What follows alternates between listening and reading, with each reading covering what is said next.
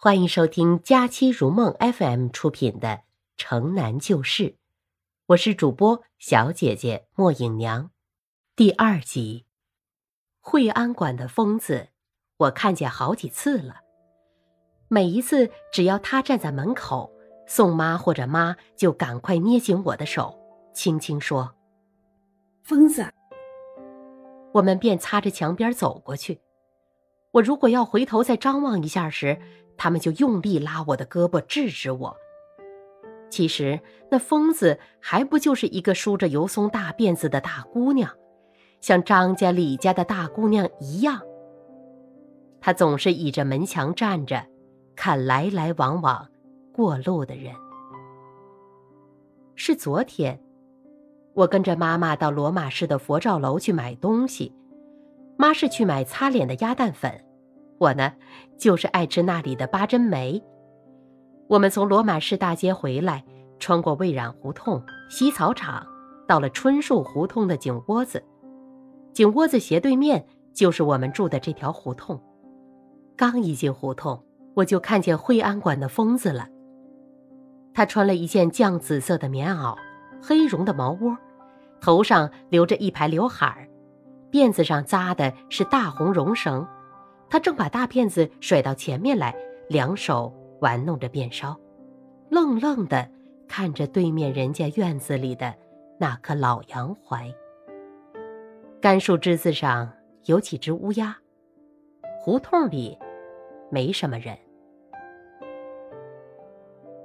妈正低头，嘴里念叨着，准是在算他今天共买了多少钱的东西，好跟无事不操心的爸爸报账，所以。妈没留神，已经走到了灰瓦馆。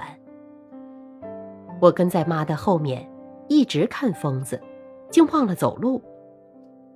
这时，疯子的眼光从杨槐上落下来，正好看到我。他眼珠不动地盯着我，好像要在我的脸上找什么。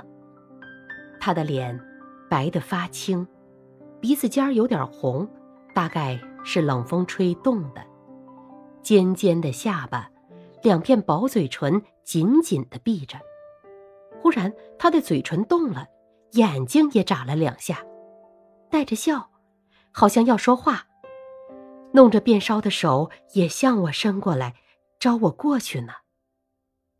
不知怎么，我浑身大大的打了一个寒颤，跟着我就随着他的招手和笑意，要向他走去。可是妈回过头来了，突然把我一拉：“怎么了你？”嗯，我有点迷糊。妈看了疯子一眼，说：“为什么打哆嗦？是不是怕？是不是要尿尿？走，快回家。”我的手被妈使劲拖拉着。回到家来，我心里还惦念着疯子的那副模样，他的笑。不是很有意思吗？如果我跟他说话，我说：“嗯。”他会怎么样呢？我愣愣的想着，懒得吃晚饭，实在也是八珍没吃多了。但是晚饭后，妈对宋妈说：“英子一定是吓着了。”然后给我沏了碗白糖水，叫我喝下去，并且命令我钻被窝睡觉。这时，我的辫子也梳好了，追着宋妈去买菜。她在前面走，我在后面跟着。她的那条恶心的大黑棉裤那么厚，那么肥，裤脚附着。别人告诉妈说，北京的老妈子很会偷东西，他们偷了米就一把一把顺着裤腰装进裤兜子，刚好落到附着的裤脚管里，不会露出来。我在想，宋妈的肥裤脚里，不知道有没有我家的白米。经过惠安馆，我向里面看了一下，黑门大开着，门道里有一个煤球炉子，那疯子的爸爸妈妈正在炉边煮什么。大家都管疯子的爸爸叫长班老王。长班。就是给会馆看门的，他们住在最临街的一间屋子。